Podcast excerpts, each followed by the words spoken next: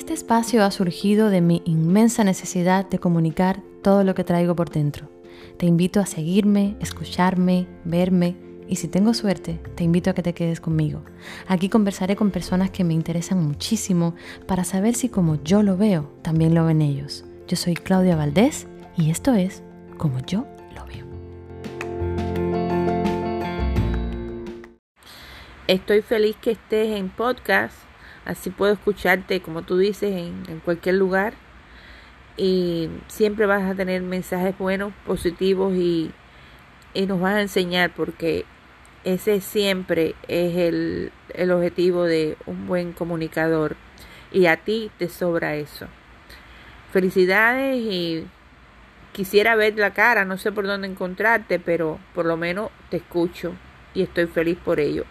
Por mí y por ti y por todo lo que vamos a escucharte, que seguro vamos a, aprender muchísimas cosas. Gracias. Bendiciones.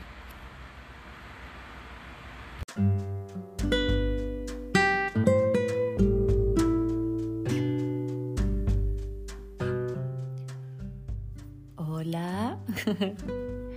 un capítulo más, un capítulo más que estoy con ustedes y que ustedes están conmigo y cada día me siento más confiada, más segura, más feliz de hacer esto para ustedes. Hoy quise comenzar con este saludo muy especial que me llegó porque me llenó de ilusión, así que cada vez que ustedes me manden un saludo lo voy a compartir con toda la felicidad del mundo. El capítulo de hoy es un capítulo lleno de colores, sensualidad, mm, destellos de belleza, porque voy a entrevistar a una mujer muy atractiva, tanto físicamente como intelectualmente. Ella se llama Mónica Alonso y es muy curioso porque a mí toda la vida me han confundido con ella. Mónica es una actriz cubana que hizo, entre todas las cosas que hizo en Cuba como actriz, hizo una novela que se llamaba Doble Juego, donde la pelaban a rape, en fin, que realmente siempre me confundieron con ella y me preguntaban en la calle, ¿tú eres la que en una novela se pela al rape? Y yo decía, no, no soy yo, esa es Mónica Alonso. Realmente nos parecemos bastante porque tenemos casi el mismo prototipo, ¿no? Físicamente, ojos claros, casi el mismo corte de cara, rubias. Y realmente siempre nos confundían, por lo menos a mí siempre me confundían con ella. Y yo feliz porque realmente la he admirado muchísimo desde que estuve en la escuela, ¿no? Estudiamos en la misma escuela, en la Escuela Nacional de Arte, actuación las dos. Nunca coincidimos porque ella es un poquitico mayor que yo, pero me era siempre muy atractiva. Y, y, me he permitido hacer esta entrevista con ella partiendo desde un poco la admiración, el respeto que le tengo, el cariño que le tengo, ¿no? Como, como actriz, como ser humano, porque hay muchas cosas que tiene Mónica que a mí me llaman la atención. Eh, primero el estilo de vida que tiene, porque es vegana, físicamente está en muy buenas condiciones, se cuida muchísimo y además porque tiene un derroche de sensualidad que a mí me llama mucho la atención. Y yo he querido y me he permitido conversar con ella abiertamente sobre cómo ve ella su sensualidad como mujer, sobre cómo ella maneja esa parte tan femenina que tiene y que muestra en las redes sociales, cuando habla sus trabajos. Y quería, me llamaba muchísimo la atención saber cómo lo veía ella.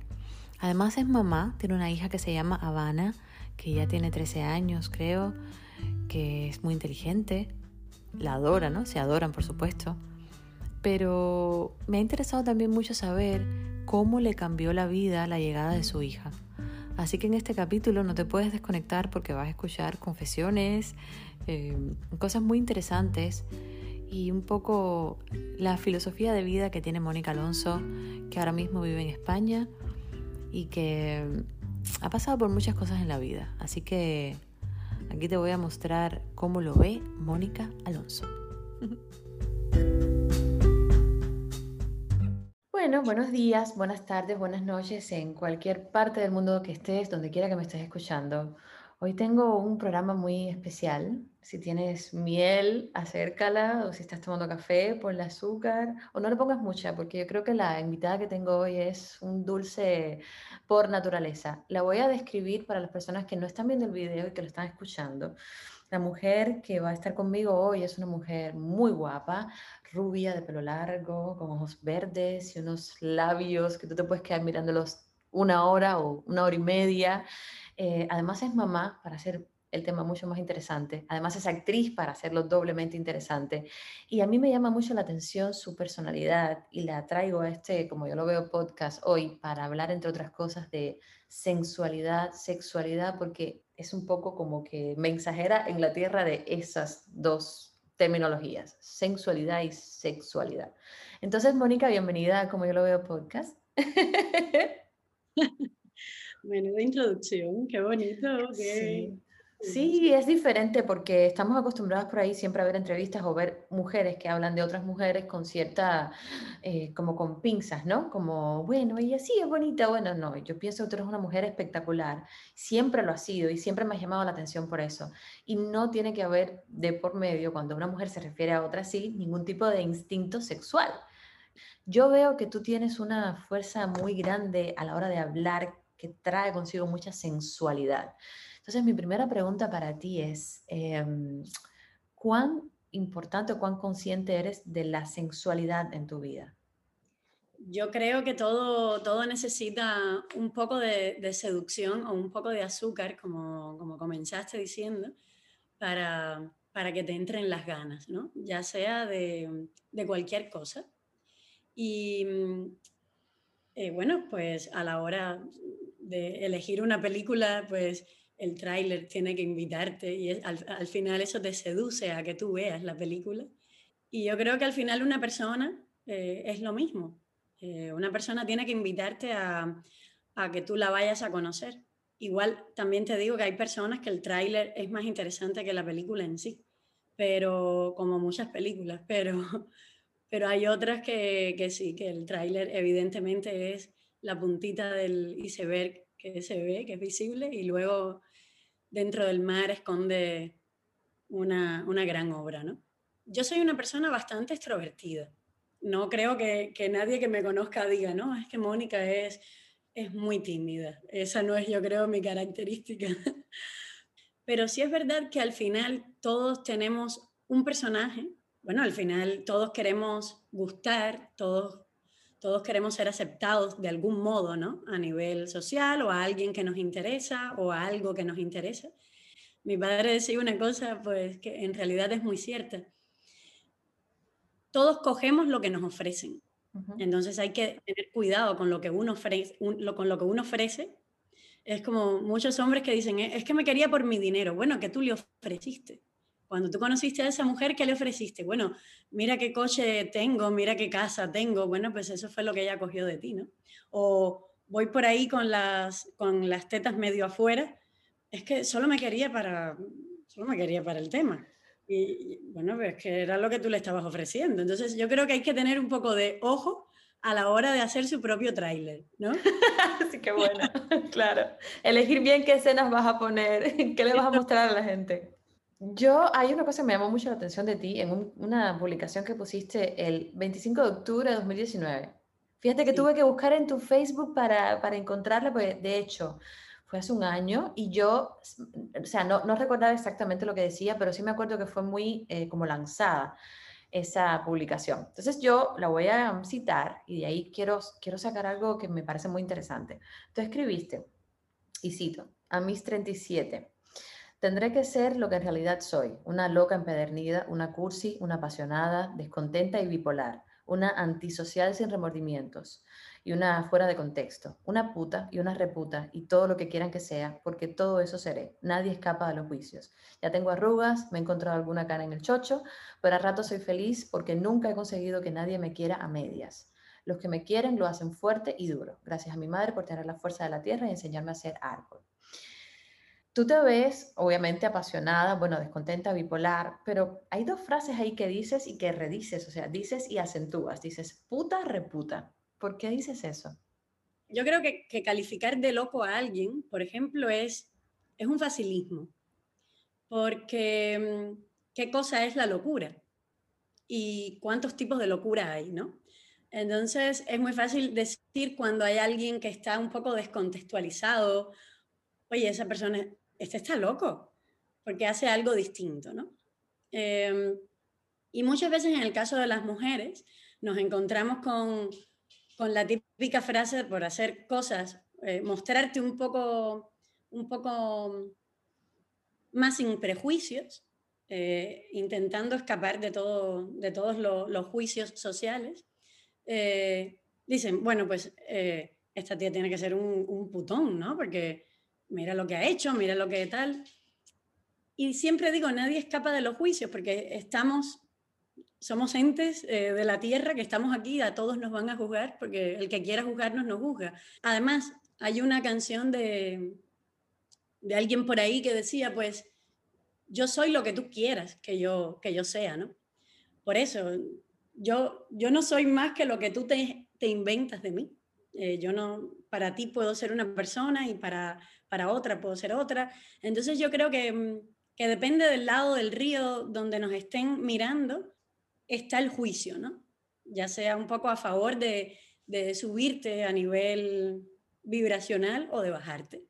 Porque es lo que tú decías antes con, lo de las mujeres, ¿no? Con lo de las mujeres y los elogios, creo que hay, no hay término medio.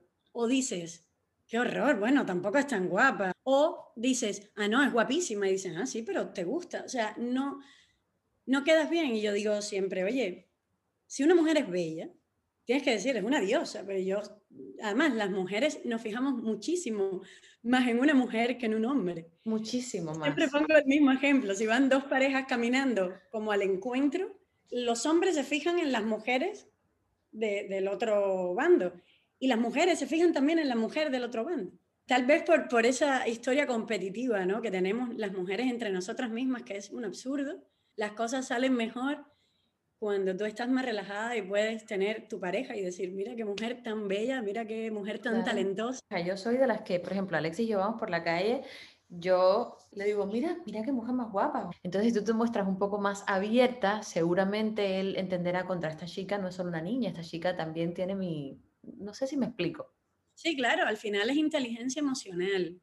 Yo creo que es una asignatura que debería ser obligatoria en el colegio, a la par de matemáticas y de, y de literatura y de todas esas cosas, porque al final nos encontramos en, en, una sociedad como esta donde no podemos expresarnos libremente porque nos coaccionamos a nosotros mismos. Y yo también voy por la calle con mi pareja y digo, mira el culazo que tiene esa mujer. O sea, por favor, vamos a detenernos cinco minutos.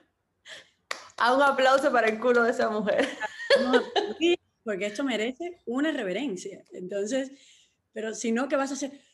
Eh, vas a estar tú ahí toda tensa y él intentando mirar el pobre con el rabito del ojo quedándose un poco visco. Oye, déjalo que lo mire tranquilo. Uno va creciendo, después que es mamá, obviamente te, uno va madurando y las relaciones te ayudan muchísimo, el entorno te ayuda muchísimo, el país donde vives te ayuda muchísimo. Pero yo sí creo que cuando, por ejemplo, 10, hace 10, 15 años atrás, mi nivel de abertura mental era nulo, no existía.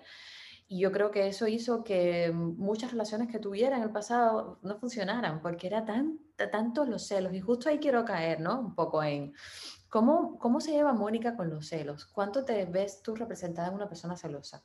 Eh, yo creo que soy celosa en su justa medida no me gusta, o sea, yo creo que he intentado tener mis parejas que, que, fuesen personas leales, leales, ojo, al amor, que es lo esencial, ¿no?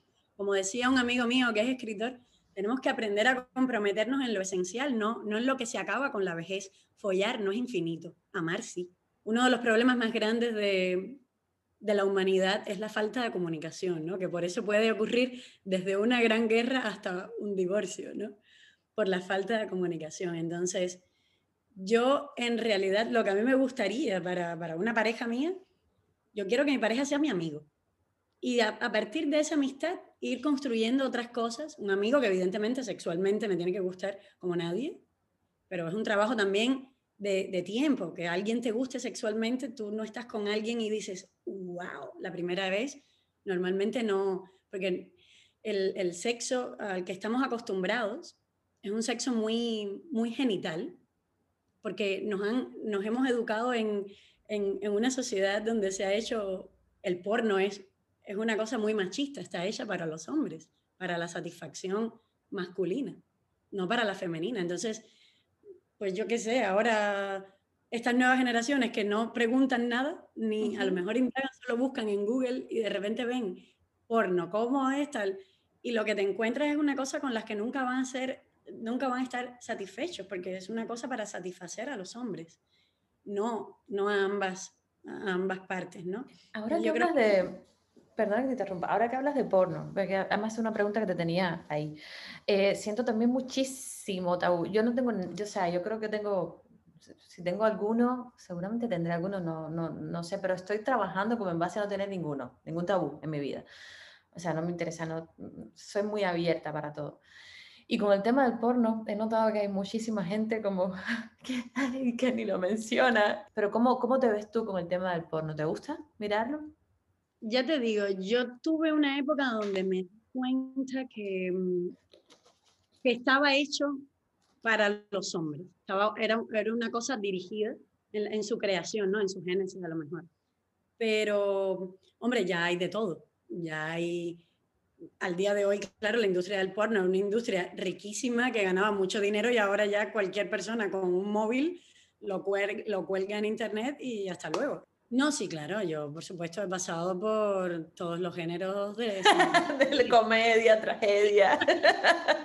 Sí, lo que, lo que me doy cuenta que me gusta como, me gusta recibir mucho estímulo visual, ¿no? Pero, pero el, el estímulo que más me gusta es el, el, de, el de vivir las cosas en primera persona. Por ejemplo, yo soy, yo soy alguien muy sensorial. Yo no hay nada que me pueda gustar más que un olor, o no hay nada que pueda detestar más que un olor. Yo ¿Sabes lo que te... Entonces, yo por un olor, lo mismo, me desarmo, se me cae en la braga, como dicen aquí, que se me pone el cinturón de castidad. Yo con los olores soy esquizofrénica. A mí me pasa igual, igualito. Yo incluso he traído recuerdos a mi cabeza que, que he necesitado volver a vivir, porque tú sabes que a veces uno dice, no sé, yo soy también muy visual, soy sensorial y visual. Entonces yo digo, quiero volver a vivir esto y un olor, un perfume me lleva directamente hasta ahí. El otro día vi una entrevista tuya que me encantó, donde dabas como unos tips, cinco tips o algo así que te habían funcionado, ¿no? Y, me encantaría que lo compartas con toda la gente que nos está escuchando. Clau, mira, yo creo que, mm, es súper difícil el hecho de, intentar buscar el equilibrio, ¿no?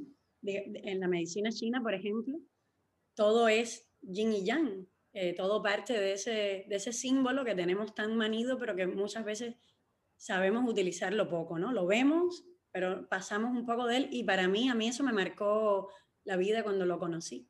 Y el yin y el yang no es más que los extremos juntos, encerrados, y que uno no puede vivir sin el otro, pero que tienen que mantenerse en la mayor, en la misma, en, equilibrio y en, y en proporción para, para, que todo funcione, ¿no?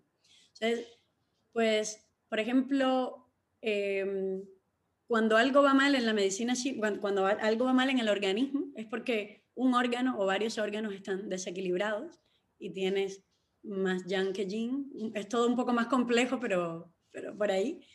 o más yin que yang o lo que sea. Entonces, yo descubrí el mundo espiritual por una buena amiga mía que murió hace años, que se llamaba Mercy, y era una tipa extremadamente espiritual. Y yo era la locura personificado. ¿Eras? Eh, sí, yo creo que Habana me ayudó a bajar mucho todo, todo eso. Y luego Mercy como que me, me encendió un poco el camino. Uh, yo conocí el yoga por ella, eh, conocí todas las, las filosofías eh, de vida pues veganas y la comida orgánica y cuando todo esto no era una moda como lo es ahora. Estoy hablando hace 13 años. Donde ser vegana yo comía literalmente hierba, porque ahora hay millones de sustitutos y de semillas y de cosas y de no sé qué. Pero en aquel momento era tomate y lechuga y arroz y frijoles. Entonces era más complicado eh, pasarse al veganismo y todo esto. Pero sí empecé a notar que a través de la meditación, que cuando fui a, a mi primera clase de meditación, descubrí que podía cambiar mis emociones, porque puedes cambiar tus emociones, porque puedes cambiar tus pensamientos. Y siempre y cuando tú seas capaz de cambiar un pensamiento, cambias la emoción.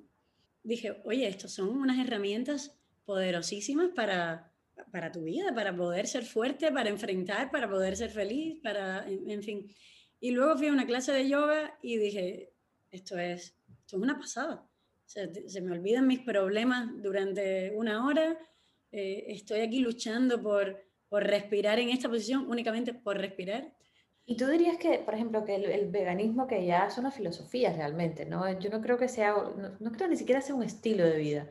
Para mí, yo pienso, yo en una etapa lo intenté, de hecho lo estoy haciendo ahora y me estoy quitando casi todas las carnes, pero ya por un tema que lo quiero tomar, pero como una filosofía de vida. No quiero decir, bueno, voy a botar toda la comida que tengo en el refrigerador porque así no funciona. Tienes que tener conciencia. Y un poco hemos pasado a la sensualidad, hablar de, de, la nutrición, pero creo que todo está, todo está conectado. Eh, ¿Cómo decides tú, ok, voy a dejar de comer lo que he comido toda mi vida? ¿Por qué? ¿Qué te, qué te, qué te encendió eso? Yo creo que en primer lugar fue mí, porque como tú bien sabes, que además yo te veo también a ti mm, experimentando mucho en la cocina y preparando platos a tu hija con amor, en plan, con todos los detalles, porque siempre queremos darle a nuestros hijos lo mejor. Entonces empiezas ahí a indagar y dices, ah, no, que hay comida orgánica. ¿Y qué es la comida orgánica, la, orgánica y la comida convencional que compramos? Ah, porque esta no lleva conservantes, no lleva tal, no lleva pesticidas, no lleva herbicidas. O sea, ¿y qué son los herbicidas y los pesticidas? Ah, son tóxicos que le ponen a la comida y entonces no sé qué. Ah, y a nivel nutricional, una naranja orgánica tiene la misma cantidad de vitamina C que una naranja que no es orgánica. Por supuesto que no, la vitamina C entonces, ya cuando empiezas a comprender todo eso, el veganismo fue de un, o sea, todo el mundo dice, pero esto fue paulatinamente. En mi caso, no. Yo adoro, tengo, quiero mucho a los animales. Y, pero tú no te planteas, me, gusta el bacon, me como el bacon. Me gusta la leche, pues tomo helado. Me gusta el queso, pues me lo sigo comiendo. No te planteas qué pasa con todo eso, de dónde viene. Y un día me llevó me llevaron unos amigos a un matadero. Era un matadero, guion, era como granja matadero, y estuve viendo cómo vivían los animales, o sea, cómo malvivían los animales. Yo quise ver cómo mataban a un animal, puede parecer morboso, puede parecer, pero quería darme cuenta de eso para que eso me cambiara la vida, porque yo no quería colaborar con eso. Pero es que tampoco sabemos que el 80% del antibiótico que se produce a nivel mundial va para los animales porque están enfermos, de, porque malviven en espacios que en, un metro cuadrado y entonces se enferman y les tienen que, al final, ¿qué comemos? De esos animales que comemos. Entonces, vale la pena tanto sufrimiento, tanto dolor para que yo me coma un trozo de carne. Además, pasa con, con la carne lo mismo que con las monedas de un céntimo, que cuesta más fabricarlas que, que lo que la venden, ¿no? Entonces tú eliminaste, o sea, porque yo tengo una duda, ¿cuál es la diferencia entre un vegetariano y un vegano, por ejemplo? Bueno, el, vegetariano, por ejemplo, no come carne, pero cosas que provienen de animales como la leche, el queso, o sea, lácteos en general, o miel, o huevo, esas cosas sí son permisibles, digamos. Un vegano es un poco más radical, donde no come ni animales, ni nada que sea derivado del animal, tampoco los usa, o sea, no bolsos de piel, no zapatos de piel, em, no abrigos de pluma, no, o sea, es, es una investigación porque además es súper difícil. Fue muy gracioso porque cuando le dije a un amigo que te iba a entrevistar a ti, me dijo, ay, tienes que preguntarle esa seguridad que ella tiene, cómo la saca, de un amigo que tengo gay, que es fan tuyo, luego te digo el nombre. Esa, por favor, pregúntale esa seguridad que tiene, de dónde la saca. Y, es cierto, sí que cuando hablas te muestras como con mucha seguridad. ¿De dónde sacas eso? ¿O, cómo tú te ves? Claro, pues yo no lo sé. A mí, si te soy sincera, yo, hombre, todos son etapas, ¿no? Eh, hay etapas que, que, bueno, que estás un poco más segura de ti misma, tal, y hay otras etapas que tienes el amor propio y el no sé qué por, por el subsuelo.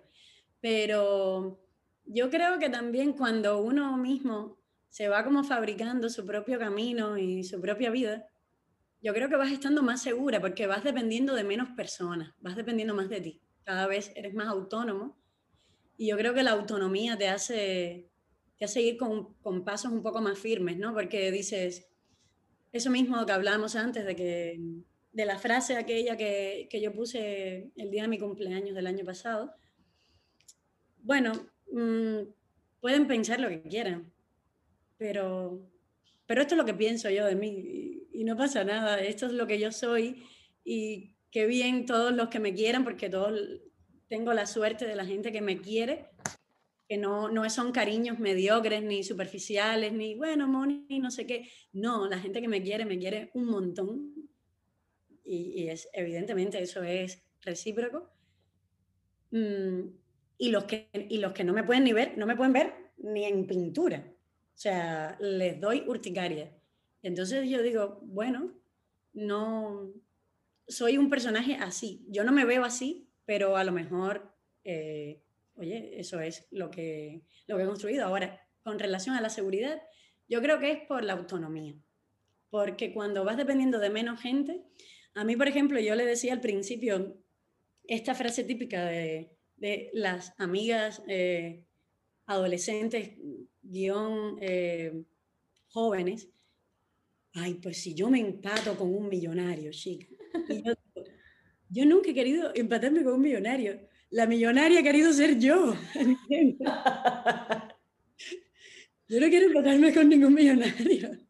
Que no es por el dinero, ¿no? Porque como decía Seneca, no es rico el que más tiene, sino el que menos necesita. O sea, yo creo que, que lo, la riqueza es cuestión de otras cosas, lo que le hemos dado prioridades a, a algo que no debíamos, ¿no? Hemos santificado al dinero. En, en cuanto a, a, a, lo material, a lo emocional y a lo psicológico, hay que intentar ser autónomo, no depender de nadie, querer a la gente, pero no necesitarla, porque en realidad, si nos cogemos el corazón y lo abrimos y hacemos una, una apertura, una disección del corazón y tal, vamos a ver que no hay nada dentro. Es músculo, es, es un órgano y no hay nadie. Estaba, no hay nadie. No necesitas a nadie para que él lata. Entonces, eh, yo te quiero, pero, pero no te necesito. Habana, eh, siempre la típica frase de, bueno, que es para ti ser mamá? Y no es la que quiero porque yo solo sé ya, porque yo soy mamá. Y las experiencias de las mamás son muy diferentes. La que puedes haber tenido tú, la que tengo yo. Entonces, esa frase típica de, bueno, me cambió la vida, que sí es literal, sí, ok, ya se la conozco. ¿Qué es, lo, ¿Qué es lo que no nos cuentan de ser mamá? ¿Qué es la parte fea? ¿Cuál es la parte? Porque hay partes feas. Nadie me puede decir que no hay partes feas. Hay partes muy feas, muy tristes, muy eh, que te tienen como muy confundida. Entonces, ¿cómo pasó esa parte, Mónica? Que ya dijiste que, que antes de Habana eras muy loca. ¿Cómo esa Mónica loca? Porque sí, que uno es así cuando es joven, cambió. Sí, mira, yo, yo soy como muy culo inquieto yo creo que esa es mi naturaleza, estar volando todo el rato, porque me gusta, no me gusta permanecer mucho tiempo en ningún sitio por, por costumbre, me gusta permanecer en el sitio donde estoy, que realmente todavía esté gustosa y siente el deseo de quedarme, no por costumbre, la costumbre me dan ganas de vomitar. Entonces, siempre que veo que hay costumbre, sin ninguna arista que pueda ser un golpe excepcional de algo, yo necesito huir. Es como estoy en escapismo todo el rato, pero no de nadie, de mí misma. Es como escapar de mí misma. Que me decía una, una amiga psicóloga, me decía, no escapes más de ti misma, enfréntate, ¿sabes? A ti. Y, mm, oye, parece que esto, estamos aquí haciendo terapia. Pero bueno. es un poquito eso también. Con Habana, yo he tenido que enfrentarme a mí misma. Mm, yo no puedo estar escapando todo el rato, yo no puedo decir, ay, yo, yo de repente estoy viendo un programa y digo, ay, qué bonito Holanda, por favor. Ay, yo me tengo que ir a vivir a Holanda, aunque sea seis meses. Y ahora yo digo, eh, tranquila. Que Habana está en un momento en el que tiene amigos, necesita socializar, tú no le puedes joder la vida, con el perdón de la palabra. Déjala, no te vayas a Holanda, vete 15 días de vacaciones con ella, luego vuelven y todo sigue maravilloso.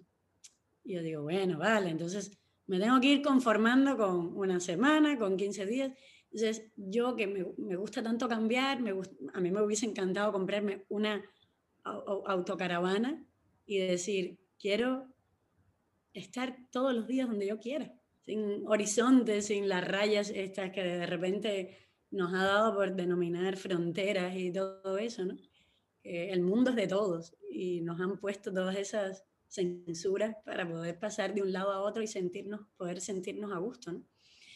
Entonces, Habana me ha limitado mm, un poco a eso, a quedarme en un sitio y a enfrentarme a mí misma.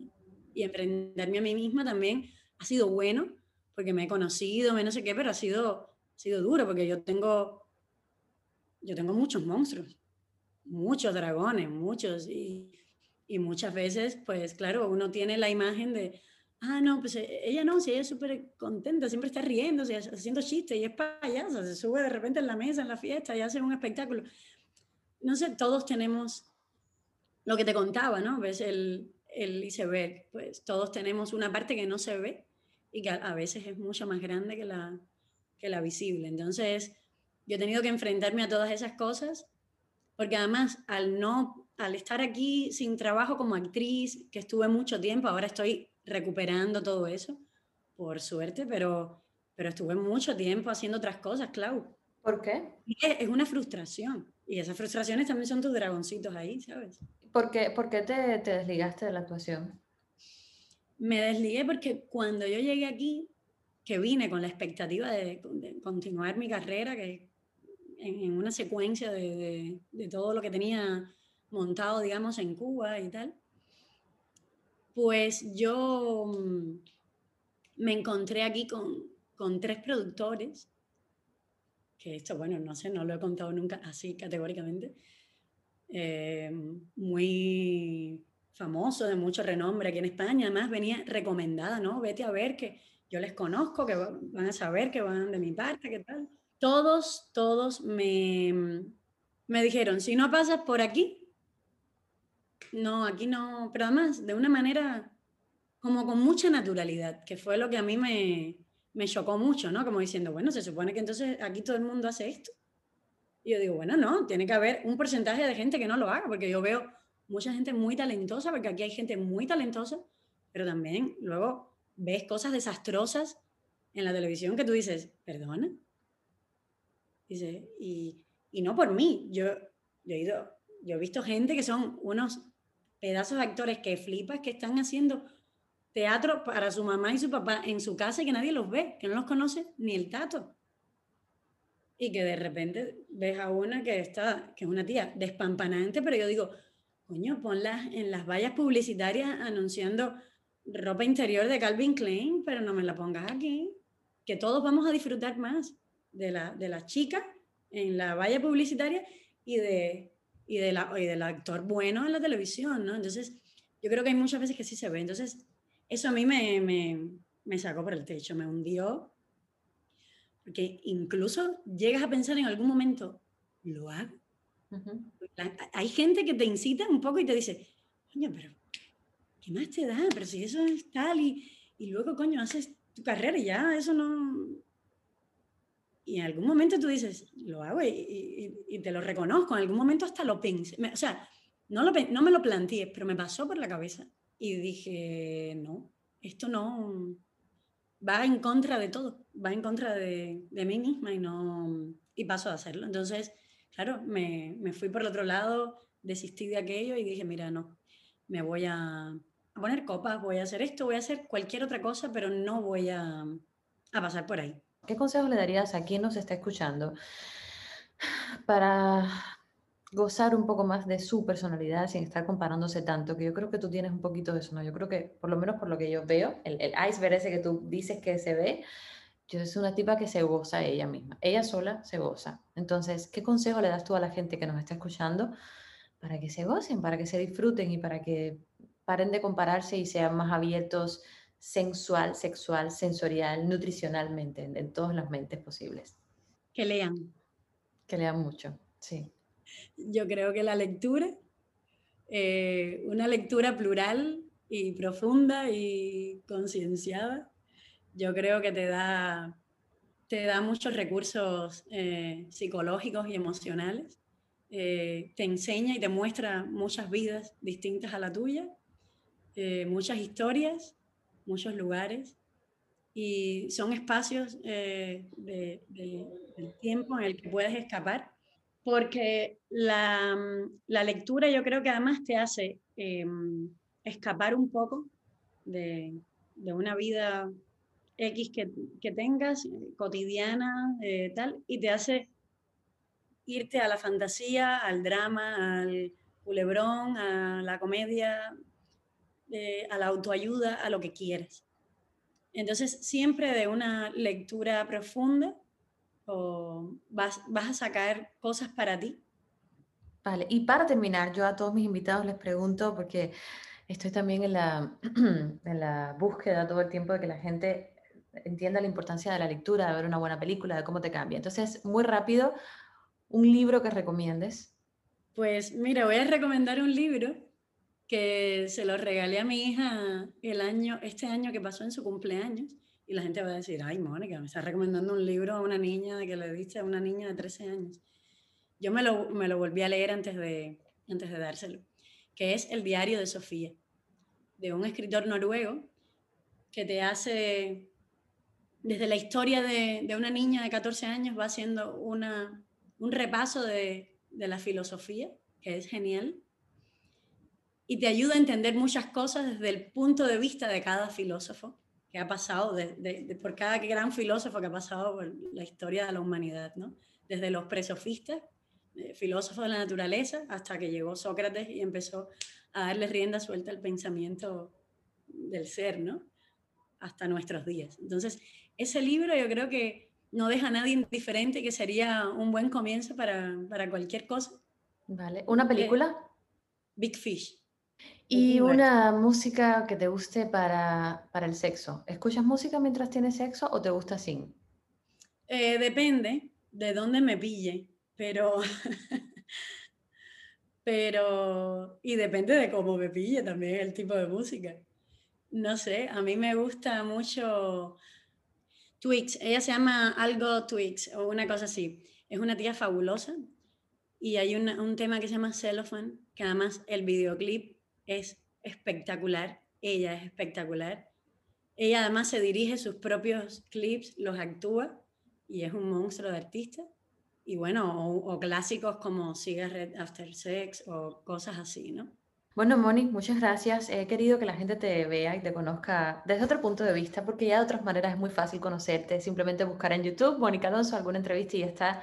Y yo quería un poco también comprobar que esa chica a la que yo admiro y que me parece tan interesante, pues es real. Así que muchas gracias por estar en Como yo lo veo podcast. Eh, un beso gigante para ti, para tu niña, para tu mamá, para tu chico. Y gracias por todos los consejos que nos has dado. Un beso. Gracias por todo. Gracias por invitarme, Clau. Eh, muchas gracias por el programa, por el proyecto que tienes y un beso también para ti, para Lucía, para Alexis y para toda la gente que quieras y para tu mami que siempre sale por ahí y tu hermano que también lo tienes en todos. Beso, te quiero. Gracias por todo. Bye.